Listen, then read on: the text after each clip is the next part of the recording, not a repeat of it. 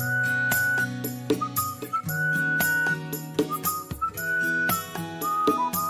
算了，太复杂了。我在 show notes 里面放一下小助手的微信号吧，大家有兴趣的话可以添加一下。手切羊肉就是非常好，然后还有上脑也是非常好。前面是有大概三百三十桌的样子。我们那个朋友立马当下就是说了最狠的一句话，说其实我也不是怎么很想吃烤鸭，有的时候又很抠的就会说啊不要不要不要那个东西，不要清江鱼，我要草鱼，谢谢给我上草鱼。Sorry 啊，应该不是椒盐味儿，是椒盐儿味儿还是什么？太困难了，就不需要做自己不擅长的事情了。这是火腿肠和酱酱牛肉酱牛酱牛肉的区别。对，我我太着急了。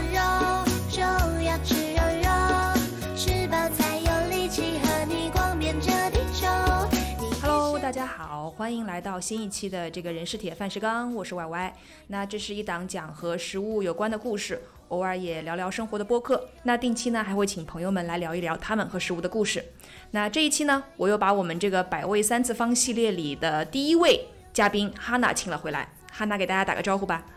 大家好，我就是 Rihanna，谢谢大家。你为什么是 Rihanna？你不是哈娜吗？就是 Hanna again，就是 Rihanna。好冷。那之前哈娜上完节目之后，其实有挺多朋友跟我们留言的，就是我们俩太搞笑了，可以联合出道说一说脱口秀什么的。嗯。我不知道，我还没有找到我的经纪人，但是我并不排斥有这种可能性。嗯，对，有有经纪人想要包装我们，请联系我们，是吧？然后我想说台词我都想好了，我们你之前有没有看那个脱口秀大会？严一严月每一次出来都说我们是一个双胞胎，我说我们出去就可以说我们是一个吃胞胎。可以，这个就已经定稿了，一稿过。好，那在进入我们今天正式的内容之前呢，也插播一条，那人是铁，饭是钢呢，也有了听友群了，想让有志于这个吃吃喝喝的小伙伴们可以在这里聊聊天啊，分享一下自己的这个吃货心得啊。那如果你每一天找不到这个吃什么的灵感，可能也可以看看别人吃什么，然后从这里找到一些灵感。那群里呢也会有我们前几期的嘉宾，比如说哈娜就在群里啊，等着大家。我在那里等你哟。好，那有兴趣的小伙伴呢，可以添加微信小助手一七一七七，诶，一一起吃吧的全拼一七七八，就是，哎呀，算了，太复杂了，我在 show notes 里面放一下小助手的微信号吧，大家有兴趣的话可以添加一下。友情提示：我们只做自己最擅长的事情就可以了。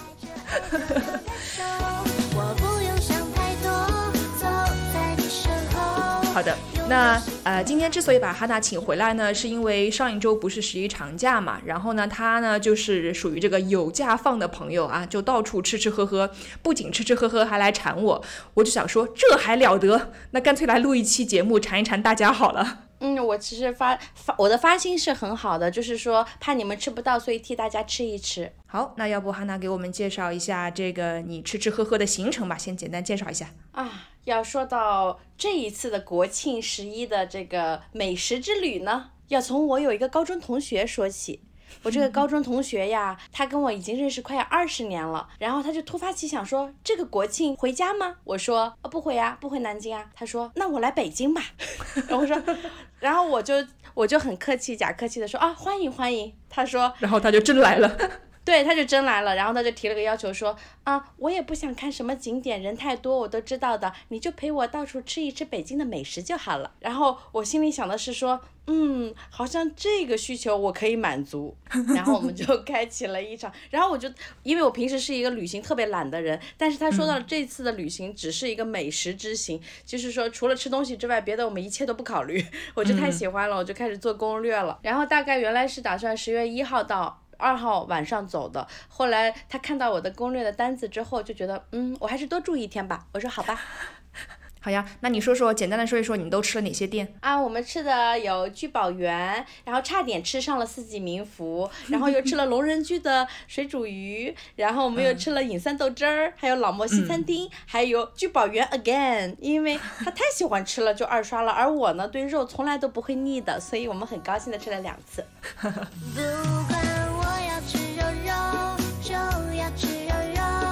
好呀，我们要不先分别来来说一说这几家餐厅吧。那首先我们就来说一说聚宝园，你们去的是不是就是宣武区牛街的那一家？嗯，你一说宣武区，我觉得好陌生，因为现在已经没有所谓的宣武区这种提法了，反正就是牛街的聚宝园。对对对，好像是。呃，应该北京的同学会更知道一些。宣武和另外一个什么区合并了，然后就统称西城，对，统称西城区。我好老，就是马上暴露了，我已经离开北京太久了。对对对，有很多老宣武的会有一种情怀，就觉得说啊，我们那个区已经被取缔了名字。这有点像那个卢湾区和黄浦区，就是但他们卢湾的那些人还觉得我是卢湾区的，我才不是黄浦的 那种感觉。对对，但是就是对我们外地人来说是无感。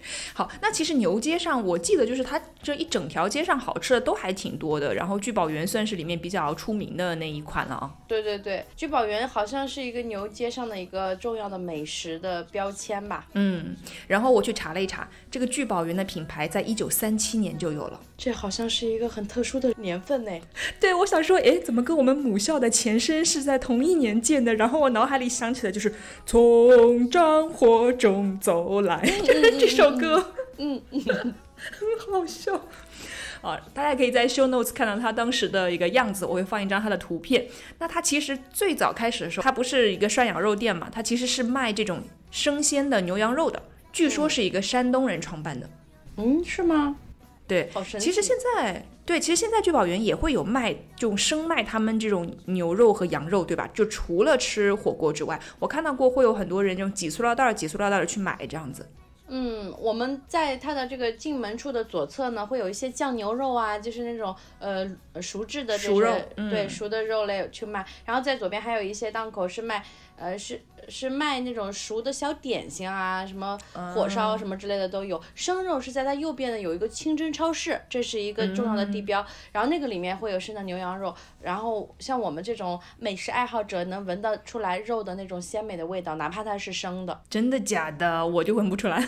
嗯，很很能闻得出来，就是刚杀完的还是从冰箱里取出来的那两种肉味道是很很不一样的。那其实呢，呃，聚宝源是零三年的时候才开始做这个北京涮肉的，就涮肉。火锅的，又因为它其实有这个独特的优势嘛，它卖这种新鲜的牛羊肉，所以它的呃肉本身非常的质量非常好，非常新鲜。然后它顺便就做起了涮涮肉的生意，就是感觉这个模式是很顺当的啊。嗯嗯嗯，对对对，前向一体化有没有？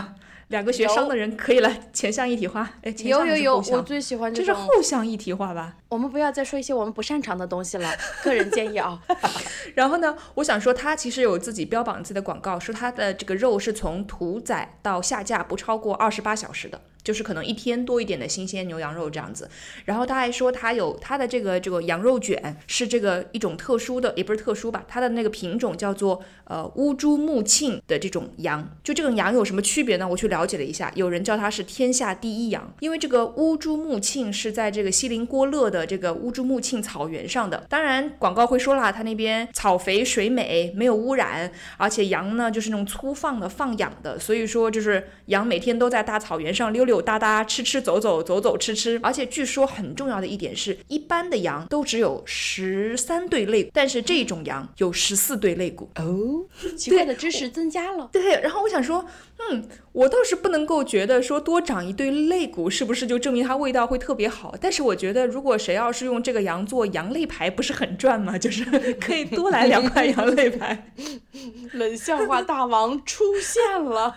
然后哦对，然后我还看到一个说法说。说这个为什么说这个呃羊的这个肉质非常好呢？我觉得这个很非常奇怪这个说法。他说呢，蒙古人杀羊和其他地方不一样，其他地方杀羊是种抹脖子法，知道吧？就像你小时候杀鸡的那种方法，就是脖子上来一刀。但是呢，他们的这个呃杀法是掏胸，就是说把胸嗝儿掏开。据说这样羊死的比较快，痛苦比较小，所以呢，他受的惊吓也比较小。这个。肌肉就会比较舒展一点，不会因为紧张就是哎呀并得很紧，然后放血也会放得比较彻底，所以说他们觉得这样的肉会比较好吃，你觉得有道理吗？我有一点被吓到了。我们不要再说这些可怕的事情了，我们就说一些鲜美的羊肉就行啦。好呀，我其实自己吃过一次聚宝源，在二零一四年，因为当时有同事就住在牛街，他把他妈支去，下午就去给我们排号了，三点多，然后我们下班赶过去，可能是六点多，排了一会儿就吃上了。天哪！但是我我看你们这次排的不多啊，不久啊。就是他可能分时候吧，但是我说能够替你去聚宝源拿号的朋友，那是真正的贴心的朋友，真朋友，真的。真的，而且我在想说，因为我其实观察到，他可能是二零二零年开始就做了一些这种商业化的运营，所以他也开出了一些这种分店，你知道吗？哦、no no no no no no！最近有一些朋友，我说到聚宝园的时候，都是坚持让我一定要去吃牛街，而且牛街他们有两家店，据说总店是最最好吃的，就是那个一九三七年的那个位置，一定要去一九三七，不要去其他。然后就是其他，其实离我家只有一站地的地方也开了这个分的连锁，但是餐饮，因为我之前就是做过餐饮品牌的嘛，它餐饮的标准标准化是非常难做的，所以就是可能是出于某一种信信仰或者是唯心主义的角度来说，一定要要吃就吃地道的，哪怕排队三个小时都值得。对，嗯，但是我看你这次排的不不多啊，就排了一个半小时就吃上了。但是我在等待的时间还是觉得挺长时间的。哎，那你你在排队的时候都干嘛呀？我就我就在等我的朋友从南京，就从北京南站过来，然后我就跟他说，最逗的是，我说我现在拿了一个号，但是我不能去接你，因为我第一的使命是不能过号，所以你自己来找我。哎，我觉得你也算是真朋友哎，就是为了不浪费对方在这个北京吃喝的时间，就是你你把你等位的时间和他到的时间就是有一个重叠，这样的话他到了就是稍微再等一等就可以吃了。对对对，我们就是属于人狠话不多，不要过分的客气了，反而显得见外。你在排队的时候有没有那种奇怪心理，就是感觉呃前面的人越来越少并不重要，但看到后面的人越来越多就很爽。太爽了，特别是我们第二次去吃的时候，是我们一早十一点钟到的嘛，因为第一次排了一个半小时，所以第二天就更加早的到达。然后十一点钟排到，他竟然说直接上去，还有两三个座座位，两三桌。然后我们就欣喜若狂，吃完了之后发现下面乌泱乌泱的时候，有一种君临城下的感觉，就是说啊。我的子民们 那种感觉，我赢了是吧？对。然后里面有吃到什么特别好吃的吗？就手切羊肉就是非常好，然后还有上脑也是非常好，再有就是小烧饼。牛上脑对吧？啊、我们吃的全是羊哦。哦。然后呢？那除了这个羊肉之外，还吃了别的没有了？就是吃各种各样的羊肉是吗？就是就其实我们就很算是比较专一的那种人，我们就是上来就是手切羊肉，精品手切羊肉，呃两种，这两种还是会差二十块钱，一个是四十八一盘，一个是六十八一盘。然后事实证明，六十八一盘的你能吃出更浓郁的羊肉味儿，但是为什么那是不是因为它会肥一点呢？嗯，会带多一些的肥肉，然后可能部位也会有一些不同。到了这样的地方，老字号的话，一定啊有消费能力的朋友们可以优先的选贵的，应该嗯，您买不了吃亏，也买不了上当。难道去任何地方不都应该先选贵的吗？如果有不不不钱的话，如果就是没有这种嗯信誉和大品牌的这个口碑的话，那有的时候可能会被收智商税，也不一定。比如说有一些地方的火锅啊，它之所以卖的贵，就是因为它火锅的形状是桃心的形状，所以它可以人均上去五十块钱，为了就收你的打卡道具费。嗯，就是桃心溢价。对，所以这种的钱是不要付的。嗯，是但是我就觉嗯得有一个问题啊，就是它这样其实不太好，它确实成本比较高，因为它的东西不是不标准化，跟其其他的锅不一样，它要定制，所以可能还真的成本会高一点。那不管，但我们去吃的东西是吃的是味道和食材嘛，环境是就是排在第二序列的。然后我就觉得，因为聚宝源是这个清水煮这种肉嘛，对吧？我其实我第一次去的时候，其实当然我只去过一次，就我那一次去的时候，刚开始看到那个铜锅的时候，我的内心是有鄙夷的，因为就真的只有清水，然后有一些姜片，然后有一些什么八角、一些葱段这样子。嗯，我看到那个锅，我真的是没有食欲啊！我现在说，天哪，这不是，而且它铜锅，它锅底是要收费的，对吧？我记得那个一铜锅也是要收费的。哦，是吗？我们根本不在意这样的细节，因为这个东西，如果你不交它的这个通用标准的收费项目的话，你吃都不吃了，所以他爱怎么收怎么收，我们假装他没有收，这样心情会更好一点。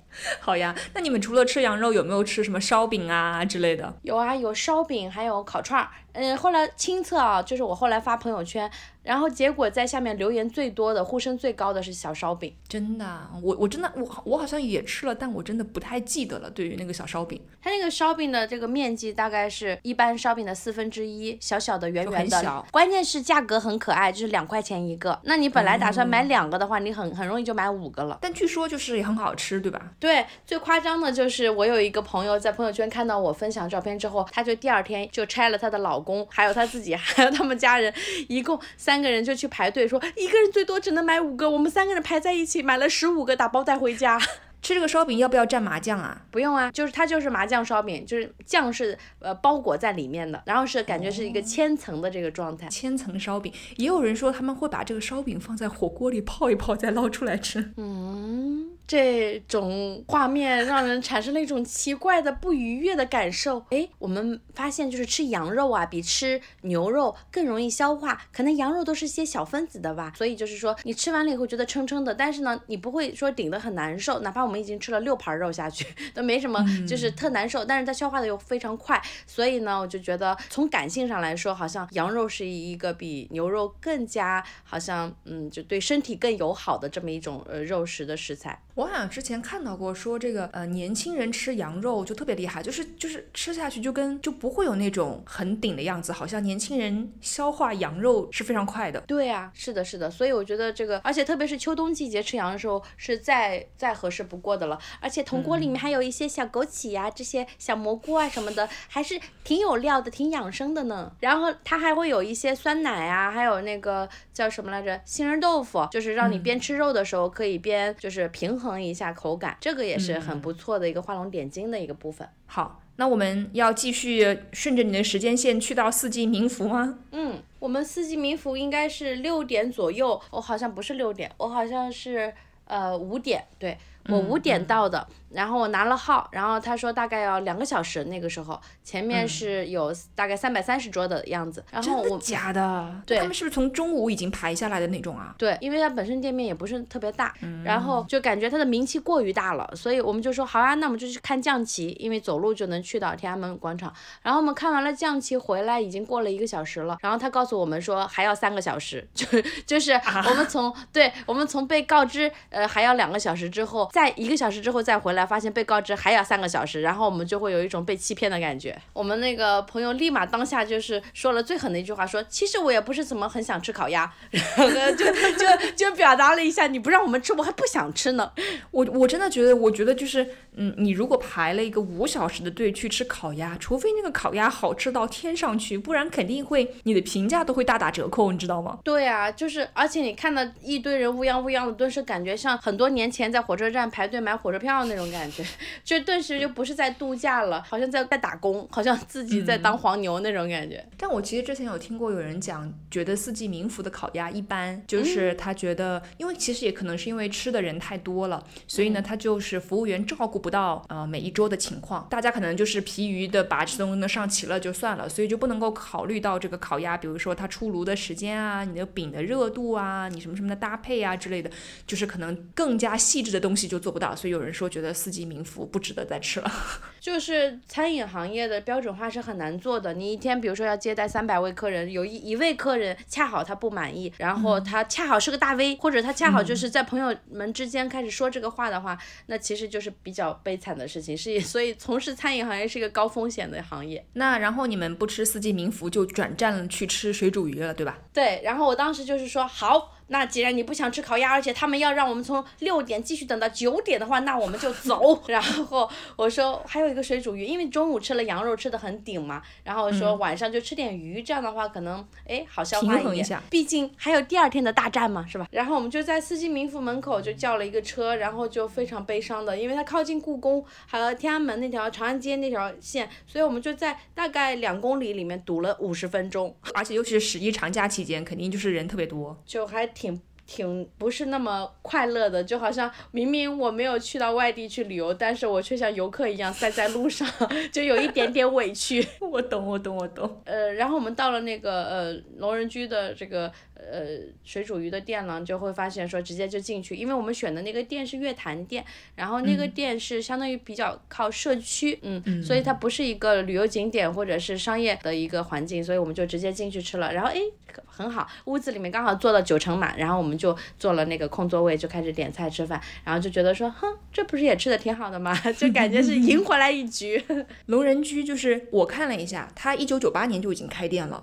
但是我在北京的时候，我从来都不知道这家店，我从来都没有听说过。但它最近是不是又开始火了？我不知道火不火，但是我知道有老北京，就是老宣武的朋友们有带我去，有带我去聚餐的时候去的，而且都是好几个，就是本地土著朋友去聚餐，说吃水煮鱼的时候就带我一起去了这一家，然后好像是他们口中水煮鱼里面的一个首选吧。然后我就去吃了，确实是那么回事儿。就是因为我看了一下，它第一家店是在西城区的一个叫二七剧场路的地方，那个地方就是就在离金融街还挺近的。但是我那个时候在那工作，我是完全没有听说过任何人就是说要去这个地方吃饭，或者这个地方很有名，或者他家水煮鱼好吃，从来没有。但是我发现这家店的这个老板还开了另一个系列，叫川军本色。嗯，是吗？他们两个就是同一个老板，然后但川军本色我是吃过的，那个不知道就是他们的差异性定位是怎么样的区别？好像川军本色好像店也挺多的。对，我觉得挺多的，而且我以前是没有听说过龙人居，但是在那个学校旁边双安嘛，就有一个川军本色。我还记得那个时候可能是本科的时候，宿舍一起去吃，呃，吃完之后我的第一感觉就是好吃的，而且我那个时候对于它，我特别喜欢川军本色，原因是因为它的辣和麻吃完了之后不会让你觉得有不舒服的感觉。对，有的地方可能你吃完了麻和辣之后，你就觉得啊，比如比较咸呐，嘴咸呐，或者是喉咙痛啊，或者是有一些不舒服的感觉。但它那个就是吃的时候是辣的，是麻的，但是吃完了之后就不会有不舒服。哇，那个可能跟你那个时候年轻时候的肠胃比较好也有关系。再有就是，再再就是吃川菜的时候，因为它用很多的油和辣，还有各种底料，所以这个还挺考验。因为其实对我们来说，如果是底料的话，不太知道它里面成分是什么嘛，所以你吃了之后的身体感受还是要就是挺重要的，就是来来判别判别这是不是一个呃值得去再一次去吃的店。嗯，然后我看到他说你们吃的，他说他宣传自己是三峡鱼，对不对？嗯，它好像有好几个鱼的品种，但是你知道像我们这种在吃方面，嗯，就是怎么说嘞？有的时候很大方，有的时候又很抠的，就会说啊不要不要不要那个东西，不要清江鱼，我要草鱼，谢谢给我上草鱼。就是你要非要吃那种刺儿特别多的，还有一可能有那种泥土臭的那个鱼是吧？对，就是要吃草鱼，好像它还有回鱼什么之类的，回鱼、清江鱼应该都有。最近好像是这种什么江团呐，对，什么乌江鱼啊之类的。对对对，江团是比较能卖得上价钱的一种。然后我还在想说三峡鱼，它因为它那个时候就他自己在自己网页上介绍说，它都是每天十八个小时从重庆。就是现货空运到店的鱼，然后到了店才杀，然后就想说真的假的？这这代价也太高了，而且肯定九八年开店的时候是做不到这一点的。嗯，对，这些都是文字包装的工作，也就是我的现在做的工作的一部分的，所以我看到这样的描述的时候，就会直接打码屏蔽掉。对，然后就说我要吃草鱼，嗯嗯，什么北京本地草鱼。但是是这样的，就是鱼的话呢，就是一定是现杀的才会鲜，就是你哪怕杀完两个。小时之后的和立刻杀完就做的是很不一样的。那你能吃得出来吗？这下你总不能吃得出来它是现杀现煮还是？杀了两小时再给你煮的吧，我可能能吃出来是不是当天的。然后哦对，说到这个鱼啊，因为最近也有很多就是呃更小规模的餐饮啊，就是有一些做专门做水煮鱼品类的，水煮鱼、酸菜鱼这是两大派系嘛。那那很多做这种，特别是酸菜鱼里面会放巴沙鱼，然后我就特别讨厌，深恶痛绝，就觉得玷污了酸菜鱼的这种这个菜。呃，巴沙鱼和龙利鱼是一种鱼吗？好像是一种吧，就是没有刺儿的那种，是吧？对，就感觉它不是真正的鱼。我感觉就是龙利鱼，就是鱼的世界里面的火腿肠，它不是真的牛肉。对，这是火腿肠和酱酱牛肉、酱牛 酱牛肉的区别。对，我我太着急了。它不是肉，它是火腿肠。那龙人居就吃的很开心了。还有什么要补充的吗？啊，当天就没有什么要补充的啦，我们就愉快的，就是回去睡觉去了。嗯，然后第二天，我不是我们一起去回去睡觉，是我们分别回家，各自回去睡觉了。嗯，然后第二天你们就对吧，就就去吃了这个豆汁儿。嗯，对呀，相约是他要求的还是你要求的？你是恨他吧？你想毒死他是吧？就是我想要告诉他我到底有多厉害。两碗豆汁儿在这喝吗？在这喝豆汁烧饼。两碗豆汁儿，一个面茶，俩烧饼，好嘞，给俩生豆汁。豆汁、烧饼、焦圈儿。这属于一套。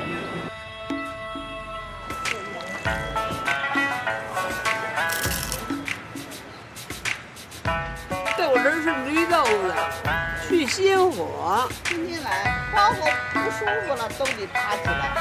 爱吃榴莲就爱吃它。我爱人，管这叫什么呢？中国的可乐。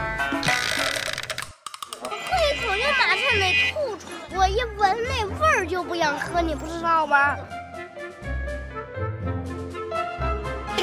我想，我希以前都是自己喝，我需要有一天在喝豆汁儿的时候，有有一个人坐在对面，然后用惊讶的眼神看到，然后给我竖起一个大拇指。对，用他的无能来衬托你的 对对实对力。对，你太懂我的点了。你需要一个啦啦队在喝豆汁儿的时候。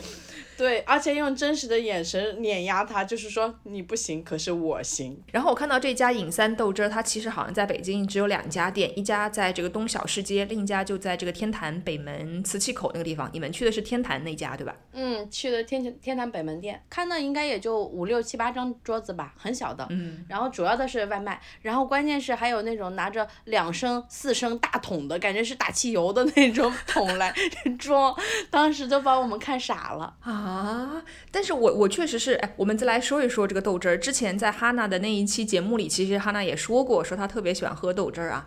我就是觉得我不能够接受这种绿豆面发酵之后产生的这种，我都不能称之为食物的东西。我第一次喝的时候觉得是一呃就是一个馊抹布的感觉。就是它一般来讲呢，就是说它的颜色是灰灰的，然后又会带一点点绿色，对吧？嗯嗯嗯，对，然后呢，有些可能还会有一些泡，就它会，它有的时候会冒泡，就可能就是不不那么咖啡奶泡一零星的样啊泡。就像奶泡一样，你为什么可以接受奶泡嘞？哎，因为它是奶呀、然后呢，据说它那个味道呢是微微有一些有一些酸，还会带一些涩的那种味道。但是呢，它有人就说这个如果是那种泔水的臭味儿，那它这个这个豆汁儿就是不对的。但我觉得我闻什么豆汁儿都是一股泔水的味道。嗯，你下次要一起喝一下隐三豆汁儿，感受一下。然后呢，就说这个味道呢，有人说一开始入嘴是有一点点酸酸的，然后要等回味。据说回味会有一些甜，还有一点点苦。有些人居然还能够从这种东西里面品出清香，你可以吗？我不知道清香，我就觉得回味就是还是挺丰富的，感觉嗯，这是一个有这是一个有个性的 饮料。是不是这有种像这种嗯中产的基标标配，中产的标配，比如说喝咖啡苦苦的为什么要喝啊？跑跑马拉松很累的为什么要跑？然后豆汁儿很、很臭的为什么要喝？就是我觉得就是呃，真的就是把呃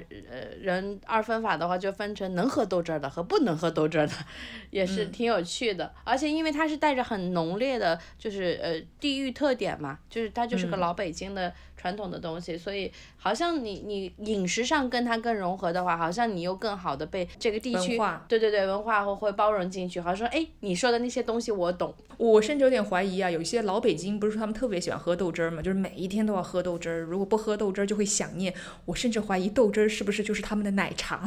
哈哈，有可能，有可能的。特别是你看到拿着大桶去装的时候，你知道他们不是游客，然后他们是似乎带着一种信仰一样的东西存在，就是说这是我的生活，这这是我生活的一部分。我在呼吸的时候就有它，还要捍卫它的。那你在喝豆汁儿的时候会就什么那种就是干干点吗？呃，就是会跟他们的经典搭配，就是焦圈儿、豆汁儿，然后呃小咸菜。他们说那个小咸菜是有点辣的，是不是？据说那个特别好吃。咸菜是有那种，其实那个是应该是榨菜还是大头菜的那个咸菜丝嘛，嗯、但是那个东西它是有两种的，有呃好像是一块钱的是呃就是普通的，看起来颜色有一点白白的那种，还有一种是两块五的，是加了酱油和油之后翻炒的，那个就是高端版，一般我都两样都要同时的享用。嗯，好，那这一次的这个炫耀之旅成功吗？你的朋友说啥了？挺成功的呀。我朋友其实他是抿着嘴，强忍着喝了几口，表示说他也不怂，但没有喝完，对不对？肯定没有喝完，因为因为我们买了就是。外带的时候是两个塑料袋，然后我跟他一起，一个塑料袋能倒出两个小碗，然后他就喝了一碗，我也喝了一碗，他就表示说我也能喝。然后到第二袋的时候，我说我再给你倒点，说哦不不不不，我我可以了，我可以了。然后我就自己喝了另外一袋。所以你们就是买了，然后外带就就走了就喝了。据说他们家好像只开到十二点，对吧？就不开了。那不知道，因为我们去的比较早，但是他们家还有面茶也是很好吃的，就是那个面茶。嗯，面茶是个什么东西？面茶好像也是有一有一点豆面儿，然后再再加上一些，也是以芝麻酱，然后咸口的，然后、嗯、呃，有一点点像是，有一点像是奶茶世那奶茶世界里面的奶盖，就是面茶上面的芝麻酱。面茶里面到底有没有面，有没有茶？没有茶也没有面，只有只有那个 只有那个绿豆面儿。就是不是属于面粉的那种面，那它是一个固体吗？还是一个液体啊？有点像我们南方人吃的那个黑芝麻糊或者藕粉那种感觉。啊，那面茶有那个什么 酸酸的味道吗？有点椒盐味儿。哦，椒盐味儿还行啊。呃，sorry 啊，应该不是椒盐味儿，是椒盐儿味儿还是什么？太困难了，我们就不需要做自己不擅长的事情了。好的，好的，好的。那我想说，你们排队的时候会看到很多人排队，都是游客吗？还是嗯本地人都有？好像三分之二是本地人，然后三分之一是游客。因为那天有一点下小雨，所以可以看到他应该是本地的这个大爷大妈还是为主力的。嗯嗯。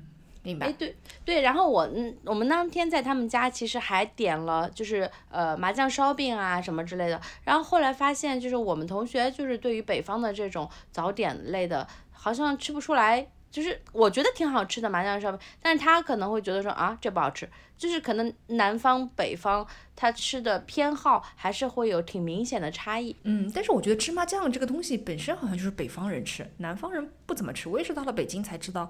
还有人吃火锅要蘸芝麻酱，对，就北京人就是要用芝麻酱蘸全世界所有的东西。嗯，对的，对的。说时迟，那时快，我们把嘴巴一擦，赶紧打车就去到了位于原来的洞批对面的北京动物园隔壁的老莫餐厅。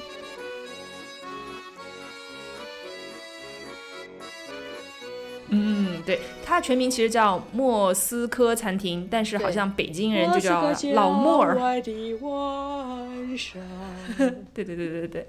然后这家店就我记得印象特别，呃，我我不知道是不是印象深，但是我就是经常会在各种各样的电视啊，呃，什么连续剧啊里面听到说，哎，咱们去老莫吃一顿什么什么之类的。就是北京人好像一说到说，哎，上档次的这个西餐厅就是老莫，另外可能还有一家叫新桥，我记得。嗯嗯，新桥饭店是在崇文门那边的。嗯嗯嗯，对。然后那个时候就老师上课的时候，就是在嗯北京念书的时候，老师上课也会说啊，那个什么北展，北展旁边就是老莫，就说的好像 这个餐厅是他们家的一样。然后我想说，哦，好的，然后我就记住了。但是你吃过吗？这家店？我没有，我从来都没有。就是我我无数次的经过过北展。然后去过，比如说去过动物园啊，去洞批啊，然后但是都是只是远远的看了一下那幢宏伟雄伟，呃，有一些略显格格不入的建筑。是的，是的，你就感觉好像穿越到了某一个时空里面去了。对，因为这个其实是一九五四年就有的建筑，据说那个时候就是因为中苏建交，然后呢，这个。呃，两国人民的友谊啊什么的，所以说北京呢就有一家莫斯科餐厅，然后在莫斯科其实有一家北京餐厅。哦，是吗？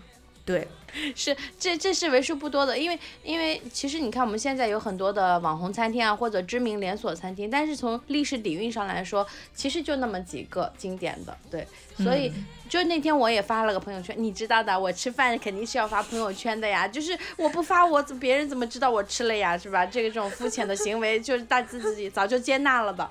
然后我发完了以后，就炸出来好几个几个几类人吧。一类是那种、呃，就是相当于是大院长大的那种部队的这种老北京人是吧？对对对，部队子嗯弟就会马上给我发私信说、啊，那个什么什么，就是就是他们会说很有感情怀和和很有嗯回忆的那种，就是他们的爷爷还有他们的爸爸，可能就是会呃，就是对这个餐厅是很有很有仪式感的，或者很有呃回回忆的年代感的一个、一个嗯事情。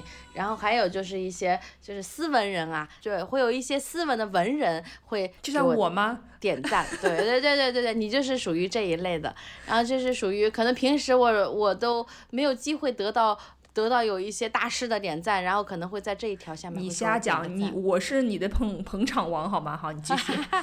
而且是十月二号我们去的时候，呃，菜还没有上齐，但是他们就把蛋糕推出来了，就是说今天是老莫的生日，六十七岁的生日。然后一个餐厅能做六十七年是很厉害的，你知道大部分中国的餐厅都是在五年之内就会消失的。对，但我觉得它的那个纪念意义也是比较突出吧，就是可能也大家也不会让它消失这样子。我我其实不知道，因为嗯，我觉得那个时候不是说刚才也说到说是一一辈人的回忆嘛，对吧？然后它里面其实我看他介绍应应该呃不只是做这个呃俄罗斯菜，也包括那边什么乌克兰呐、高加索啊，就基本上是前苏联那种特色的一些菜肴这样子的。对，因为他是苏联老大哥建的嘛，它可能就是一种饭，对吧？泛莫斯科的概念。对，然后据说，据说他刚开业的时候，那种餐器，就餐具器皿都是银质的，然后你是要凭票才能来来，那才去才能去吃饭这样子的。然后七十年代开始之后，就是可能它开放了，就更多的人可以去吃了，然后就发现这种银质刀叉就被客人顺走了，于是他就换了，他就他就。把所有的银质刀叉都收起来，除非是在非常隆重的宴宴请外宾的场合才会拿出来用，这样子。对，这他好像最早的时候是国家元首招待外宾的一个一个场场所，嗯嗯嗯。所以啊老莫他多，但是也是有，对。也算是老莫慢慢的从就是一个很精英阶层或者权力阶层慢慢走下。到呃平常百姓也可以吃的一个一个地方嘛，慢慢走下神坛，这也是一个很好的故事。嗯，我还听我还看到有人说，就是那个时候那个年代，就比如说爸呃，就是年轻的这种为四化建设的这个有志青年求婚，就会去老莫，然后很有面儿的地方。对，然后我应该也是就是家里条件比较不错啊这样子，然后可能可能就是大家很向往那种那个时候苏联经济也很好啊，就是可能就是也是我们追赶的标杆嘛，对吧？然后他们求婚的时候就会也会想就会自己唱在唱那个，比如说莫斯科郊外的晚上啊，或者是唱那个卡秋莎，然后求婚的时候都不叫对方的名字，就说卡秋莎同志，你愿意嫁给我吗？然 后天哪！对，就是他们就是新娘子会会跳戏吗？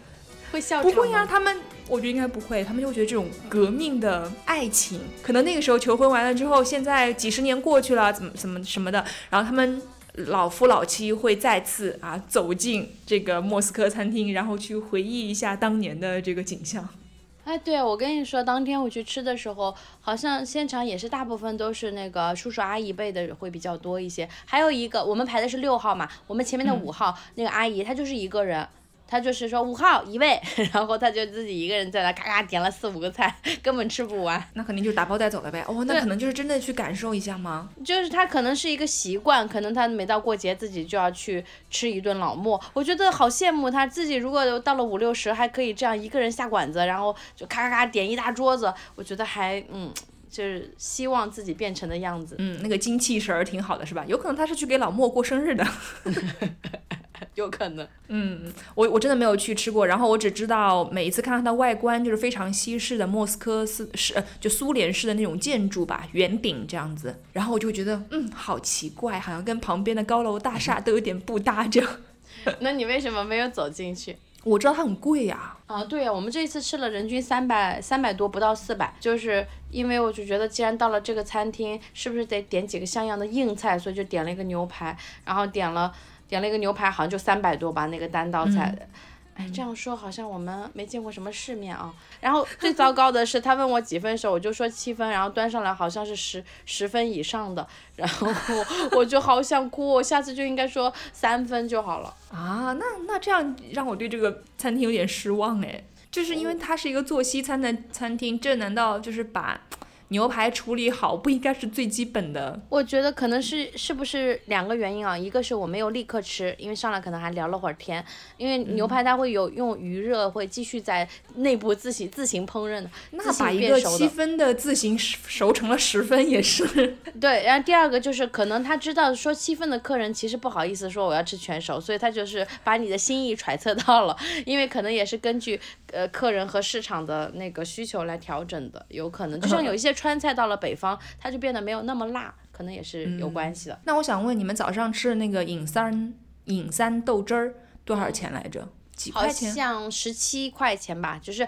豆我我都没有仔细看，好像我们就叫了两人份的，然后一结账十七，嗯，嗯，那你们那一天的早饭和中饭的这个差距就太远了。就早饭就十七，中午饭就七百多，对。嗯，哎，所以就是那还吃到了什么喜欢喜欢吃的菜吗？在老莫，还是只是吃了这个环境？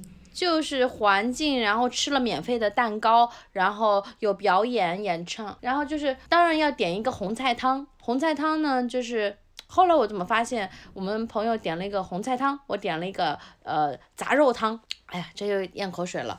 然后发现他的是六十八块钱，我的是呃我的是对他的是六十八，我的是六十六，但是我里面肉是很多的。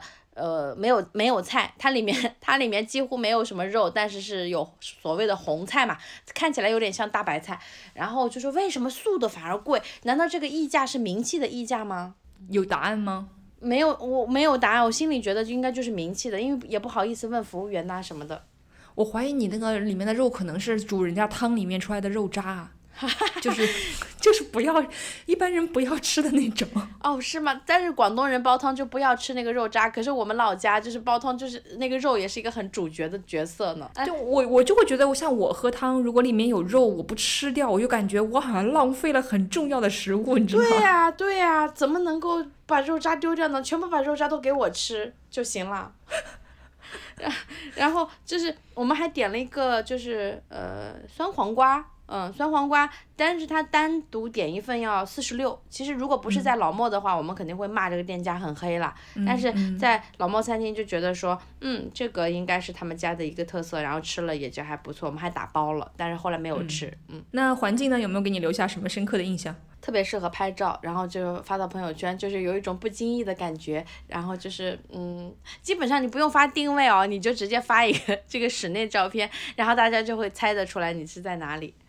我我一直以为它的这个风，就我想象中，因为我没有进去过嘛，那我想象中这种俄式的应该是非常的富丽堂皇，有一点跟现在这种网红的极简简约风会相去比较远啊。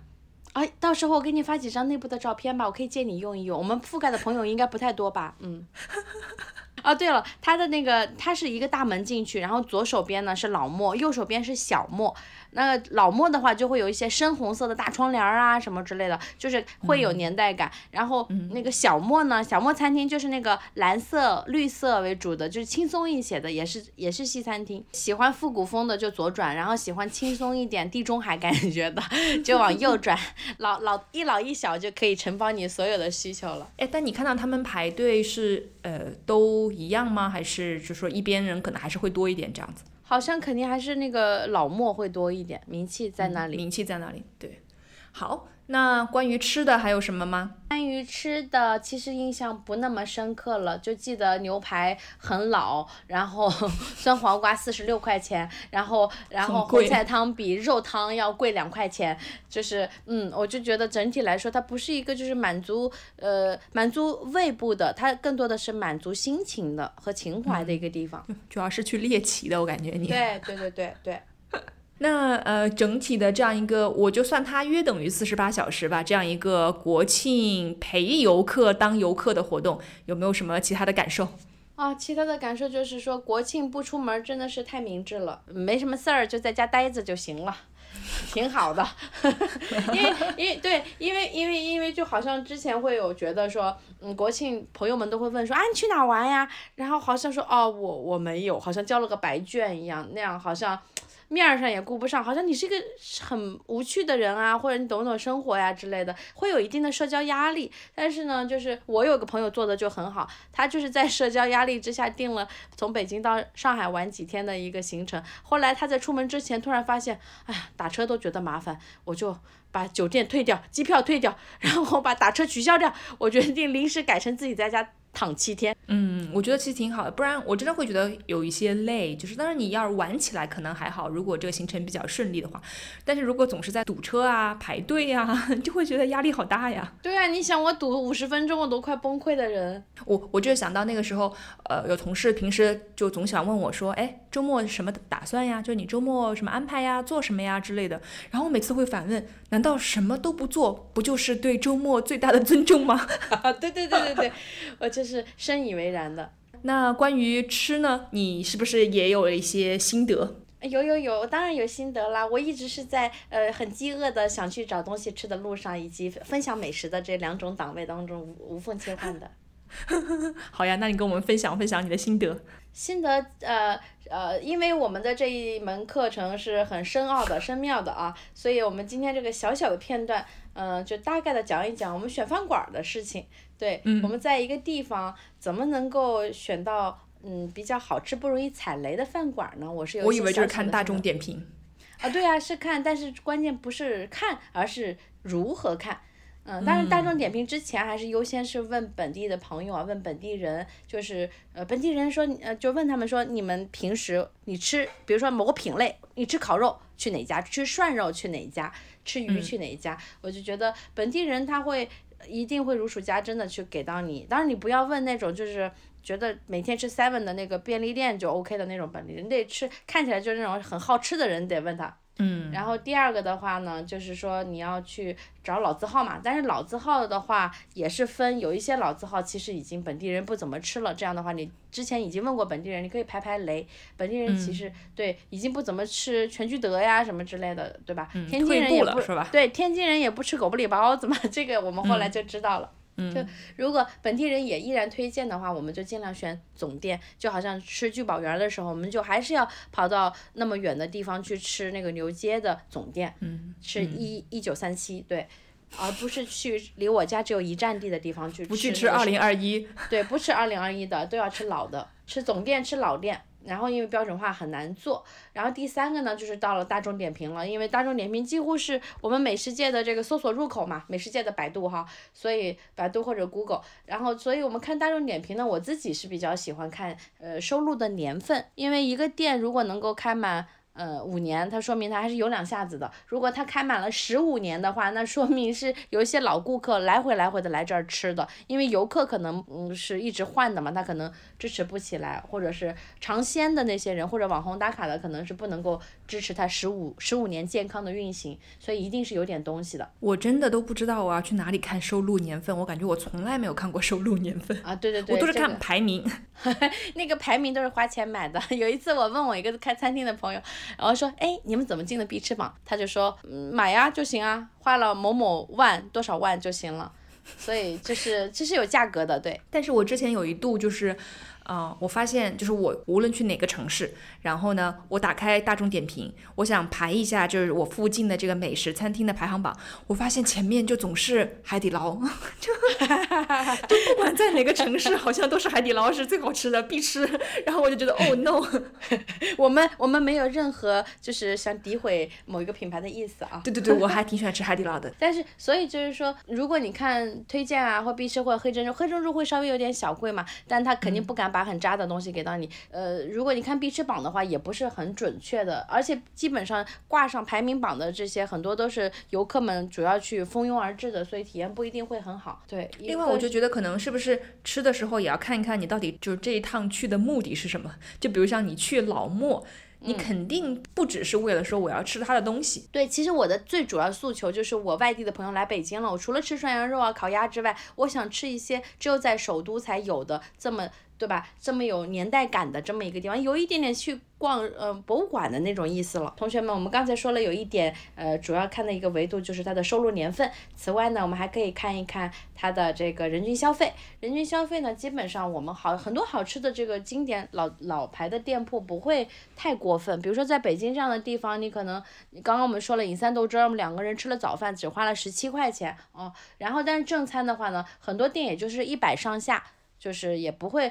夸张到很贵，基本上三百以上的人均肯定吃环境啊，或者或者吃一些其他外在的东西，呃，就会就会比较多了，不是日常经常要吃的嘛。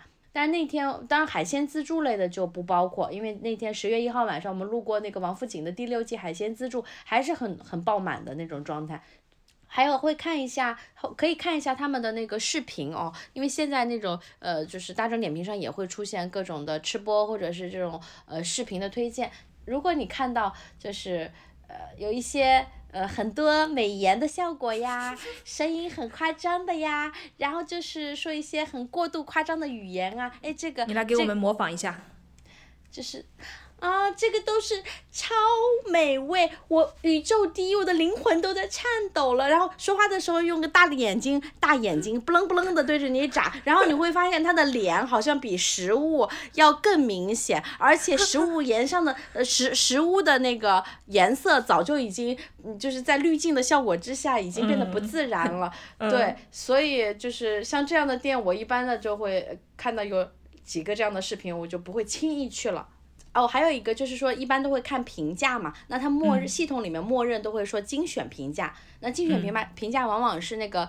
它的那个级别，对会员级别是在可能五级、六级、七级、什么八级这样的高高高分的这个会员，他的评价，他们权重比较高嘛。然后，但是我会喜欢调整一下它的那个排序标签，调整到最新评价，因为最新评价它是按时间来排序的，就是说可能今天或者昨天、最近一周那些普通的。就发大众点评不是那么狂热的普通人，他们是怎么说的？那你就会发现，普通的用户往往会说真话，因为他没有什么驱使，不管是自己创作内容的这个动力，还是还是商家会给他什么什么体验券的这个呃利益驱使，他基本上好就是好，不好就是不好。那那翻一翻会觉得真实一些。但我一直都觉得啊，就是普通用户如果想要上去，就是有这个冲动要上去点评，肯定是因为觉得哪里不满意了。不吐不快，是的，是的，我就觉得重点看看，就是只打了三星四三点五星四星，看看到底别人踩的雷是什么。一般的一般的差评不会有人花钱去专门给他放差评，但是好评的话是有可能是有一些利益的驱使在后面去做好评的。嗯，当然了，再升华一下，其实就是吃什么店还是没有和谁吃重要。所以，就算我们两个在一起去吃香菜，那也是非常甜美的事情。拒绝，拒绝。那回到这个我们这一期的主题，国庆约四十八小时的这个吃吃喝喝之旅，你的胃感觉怎么样？啊，好舒服呢，就觉得还可以再来三波。真的假的？你会不会有吃撑了的感觉吗？没有没有，我以前以为会怕吃撑，后来发现其实我的胃它的本事比我想象的大多了，无限潜力是吧？对对对，我的胃好像在说没事儿，你放手去，你放手去干，没事儿。好，那非常感谢哈娜来做客我们这一期节目，和大家分享了这个她国庆四十八小时的这个吃吃喝喝之旅，不知道有没有给那一些听众朋友们种了草？呃，其实已经我的烧饼已经给别人带货了，所以我已经不是零了，所以我也是一个带货的小能手呢。好的，但是人家那个聚宝源不会感谢你 啊，没关系嘛，大家做这个东西都是为了初心、真心和热爱嘛。好，那就非常感谢哈娜，我们在微信群里见哦。对，记得加入微信群哦，记得加小助手一一，我我每次都读不出来这个名字，一起吃吧，一七七八。一起吃吧的全拼，然后呃加一七七八就是谐音一起吃吧。为什么你知道吗？现在申请一个微信号太难了，就是无论你想申请什么样，就他就说此用户已存在。那你是怎么做到的？没有办法，你就是一起吃吧的全拼再加一七七八，就是很复杂，你知道吗？你想想，任何一个简单一点的都做不到，然后我就觉得崩溃了，崩溃了。请大家救救这个孩子吧，赶紧添加一起吃吧，一七七八。好，如果大家在添加的时候可以告诉我们你喜欢我们的哪一期节目就更好了啊。好的，好，那就谢谢哈娜啦，拜拜，别客气，别客气，拜拜。我不管我要去游泳